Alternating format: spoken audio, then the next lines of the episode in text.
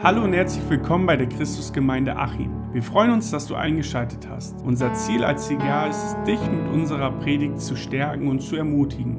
Wir wünschen dir eine gesegnete Zeit. Schön, dass ihr alle da seid. Äh, ich bin mega aufgeregt, weil ich habe zwar schon gepredigt, aber nicht vor so vielen Menschen, nur in der Jugend. Äh, und es war dunkel. Das heißt, hat nicht alle immer so viel gesehen. Ähm, ja, aber ich freue mich auf jeden Fall heute äh, zu predigen und äh, euch zu erzählen, was ich so auf dem Herzen hatte in den letzten Wochen und sogar Monaten. Ähm, bevor ich aber anfange, Leute, ich bin richtig, richtig, richtig stolz auf unsere Jugend. Ich bin wirklich, also, da gibt man den großen Applaus für die Jugend. Ich finde, es kostet so viel Überwindung tatsächlich, einfach so einen Laden hier zu schmeißen. Das ist total viel Arbeit, das ist total viel Verantwortung. Und Ellen, du hast das richtig toll gemacht. Ich bin sehr stolz auf dich. Ich finde es so cool, einfach die Jugendlichen zu sehen, wie sie sich entwickeln. Und ähm, ja, ihr seid einfach cool. Bevor ich mit meinem Thema starte, möchte ich euch ein bisschen herausfordern, nämlich äh, ich bin der Meinung, ihr könnt erraten, welches Thema ich heute erzähle, beziehungsweise welches Thema ich heute habe. Und das machen wir mit einem kleinen Rätsel. Ich werde euch eins, zwei, drei, vier, fünf, sechs Fakten erzählen und mal gucken, ob ihr darauf kommt, über was ich spreche. Und ich bitte euch, wenn ihr genau wisst, ah, okay, ich weiß, worüber Lisa sprechen wird, dürft ihr gerne die Hand heben und oben lassen aber nicht verraten dem Sitznachbar, äh, sonst ist das geschummelt. Okay? Gut, also, worum es heute geht. Fakt Nummer eins. Das hat jeder. Ja, du, das zählt bei dir nicht. okay. Fakt Nummer zwei. Es ist circa 300 Gramm schwer. Fakt Nummer drei. Das Schwerste wiegt aber eine halbe Tonne. Okay? Vierter Fakt. Es erzeugt jeden Tag Energie, so viel, dass ein Lastwagen 32 Kilometer fahren kann. Ganz schön viel. Okay, mal gucken. Ob, oh, okay, einige wissen schon, ja? Okay. Okay, nächster Fakt. Es ist so groß wie eine Faust. Okay. Okay, beim letzten Fakt muss es eigentlich jeder die Hand heben, Leute. Es schlägt 100.000 Mal am Tag. Ja, jetzt wissen das die meisten. Sehr cool. Genau. Es geht nämlich um das Herz. Jeder Mensch hat ein Herz und jedes Lebewesen hat ein Herz. Genau. Und das Ziel meiner Predigt ist, ich bin zwar trotzdem, dass ich aufgeregt bin, aber es geht nicht um mich heute, sondern es geht um Jesus. Und ähm, mein Ziel ist es für euch, dass ihr heute was mitnehmt für euch und dass äh, euch das Thema genauso berührt, wie es mich berührt hat. Und was ich euch heute sagen möchte oder mitgeben möchte, ist, ähm, das, was du hörst, beeinflusst dein Herz. Und das, äh, dann kommen wir zu meinem Titel. Welche Musik hört dein Herz? Das ist der Titel meiner Predigt. Vater, ich möchte dir einfach danken für den Morgen heute. Ich danke dir für jeden Einzelnen, der heute hier ist. Jesus, es geht heute ums Herz und das ist einfach voll ein wichtiges Thema. Und Vater, ich möchte dich einfach bitten, dass du äh, jeden Einzelnen segnest, dass du das eigene Herz einfach weit machst und aufmachst für das, was jetzt kommt. Und ich bitte dich, dass du einfach hier bist, Heiliger Geist, dass du durch mich durchsprichst und genau das auf den Punkt bringst, was einfach sein soll. Ich danke dir, Jesus. Amen.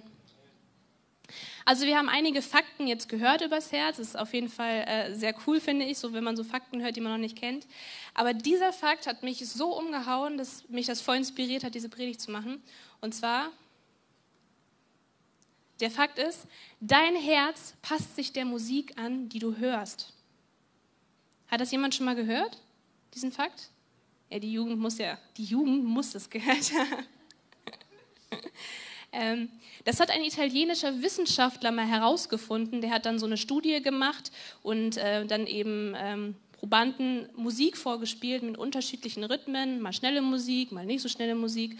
Und dieser Rhythmus oder diese Melodie, die sie gehört haben, das hat total ihren Herzschlag beeinflusst. Ähm, voll logisch, wenn ich zum Beispiel im Fitnessstudio bin und dann so richtig peppige Musik läuft, dann bin ich so, ja. Und also das motiviert ja einen auch. Also man merkt das ja selber als Mensch dann auch, wenn der Herzschlag sich verändert, dass man dann irgendwie entweder motivierter ist oder zum Beispiel mein Mann und ich waren vor einiger Zeit in Hamburg und dort gab es einen Wellnessbereich. Ja, das war sehr schön. Dort hatten wir eine Sauna und in der Sauna lag man dann und dann lief so ganz entspannte Musik, so Vögleingezwitscher, Wassergeplätscher und das hat total den Herzschlag runtergefahren und man war voll entspannt und total. Also es macht schon Sinn, dieser Fakt und ich fand das total interessant. Und ähm, die Frage ist ja, oder der Titel ist ja, welche Musik hört dein Herz? Und bevor wir uns anschauen, was überhaupt mit Musik gemeint ist, schauen wir uns kurz das Herz einmal an meine, ja, genau so. So stellen wir uns meistens ein Herz vor. Wer stellt sich ein Herz so vor? Ich habe das eine lange Zeit auch gemacht. Also wenn man auch so ein bisschen verliebt ist oder so, dann malt man ja auch so kleine Herzchen oder so. Ach, mein Schatzi und so. Äh, also vielleicht kennt ihr das ja auch. Ähm, vielleicht.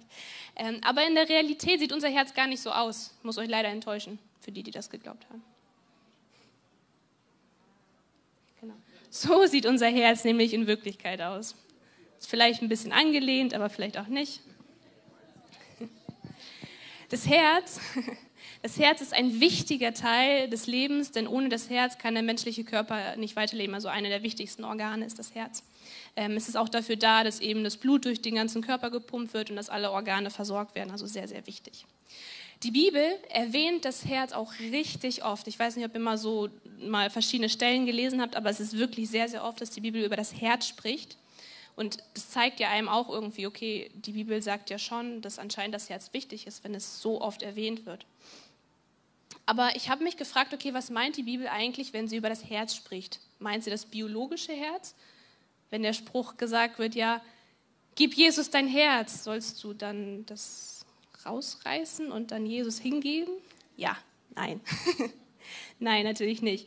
Deswegen habe ich mich gefragt und auf die Suche gemacht, okay, was bedeutet es? Ja, okay, meine Fernbedienung funktioniert nicht. Genau. In Sprüche 4, Vers 23 steht nämlich ein äh, Vers, da steht, mehr als alles andere behüte dein Herz, denn von ihm geht das Leben aus. Wir haben hier einmal, ich habe das rot markiert, das Herz. Und wir haben uns ja gefragt, okay, was meint die Bibel denn mit dem Herzen? Und das hebräische Wort, das dort eigentlich in der Bibel äh, geschrieben steht, ist das Wort Leb. Jemand, der Griechisch kann? Nein, okay. Ich auch nicht. Ich muss es auch nachschlagen. Äh, Leb bedeutet nämlich als Übersetzung der innere Mensch, also quasi die Gedanken, der Wille, die Gefühle, die Emotionen, die im Menschen da sind. Danke. Das macht auch Sinn. Also wenn Jesus oder wenn wir als Christen hören den Satz, ja, Jesus schaut aufs Herz, Jesus schaut nicht auf äh, Äußerlichkeiten, das macht total Sinn, weil der innere Mensch ist ja das, was für Jesus eigentlich zählt. Deine Einstellung, dein Leben, so wie, wie du denkst, das interessiert Jesus eigentlich. Und genau das meint die Bibel auch. Ähm, in einigen Übersetzungen steht zum Beispiel auch, statt Herz wird das Wort ersetzt für Gedanken. Wir können den nochmal lesen und da quasi das Wort dafür einsetzen. Mehr als alles andere behüte deine Gedanken, denn von ihm geht das Leben aus. Also von den Gedanken. Ich fand es interessant, das Wort behüte, das beschreibt eigentlich etwas zu beschützen, was sehr, sehr wertvoll ist. Also da zeigt die Bibel auch nochmal auf, hey, voll wichtig, also total, total äh, zentral. Dann haben wir, ähm, von ihm geht das Leben aus. Und das ist auch total logisch, wenn man sich so überlegt, okay, wenn in deinen Gedanken die ganze Zeit Gedanken des Todes sind, also du willst sterben und du hast totale Todessehnsucht in deinen Gedanken und die Emotionen auch noch so geladen sind, dass du total depressiv bist und total traurig, ähm, das äußert sich irgendwann auch in deinem Willen, dass du dann sagst, okay, ich will nicht mehr leben und Gott, also Gott bewahre, aber vielleicht tust du dann auch Schritte, die dahin gehen. Und ich finde, deswegen ist dieser Vers so total wichtig, dass man seine Gedanken einfach ja, behütet oder sein Herz behütet, denn von ihm geht das Leben aus. Voll logisch. Okay, also es ist auf jeden Fall wichtig, es zu behüten. Vor was sollten wir aber jetzt das Herz behüten? Die Antwort, vor der Musik, die du hörst. Denk nochmal an den Fakt, das äh, das Herz passt sich der Musik an, die du hörst. Also dein Herzschlag passt sich dem an. Und wenn wir einmal weitergehen. Genau. Wie die Musik den Herzschlag beeinflusst, so beeinflussen Worte unsere Gedanken und damit unser Leben. Das ist ein Satz, den könnt ihr euch voll einprägen, weil der hat mich total umgehauen. Das ist total die Wahrheit, die da steht. Denn mit Musik meine ich, oder meinte der Fakt vielleicht, ja okay, tatsächlich Musik, die du anhörst, so diese Rhythmus und Melodie und so weiter.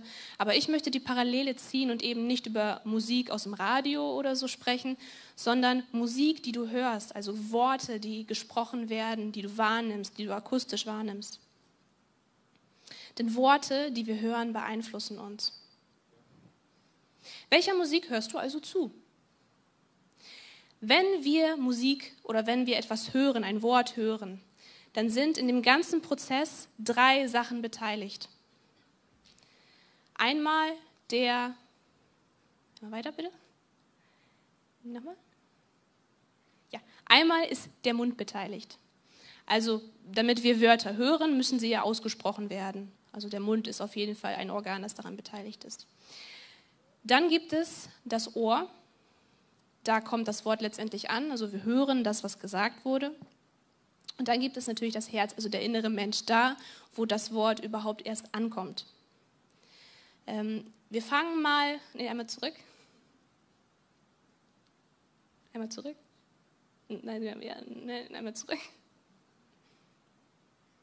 Okay, denkt euch die Pfeile weg. ähm, wir fangen mal beim Mund an, denn ähm, am Anfang war nämlich das Wort. Das steht in Johannes 1, Vers 1. Also die ganze Welt hat angefangen mit dem Wort.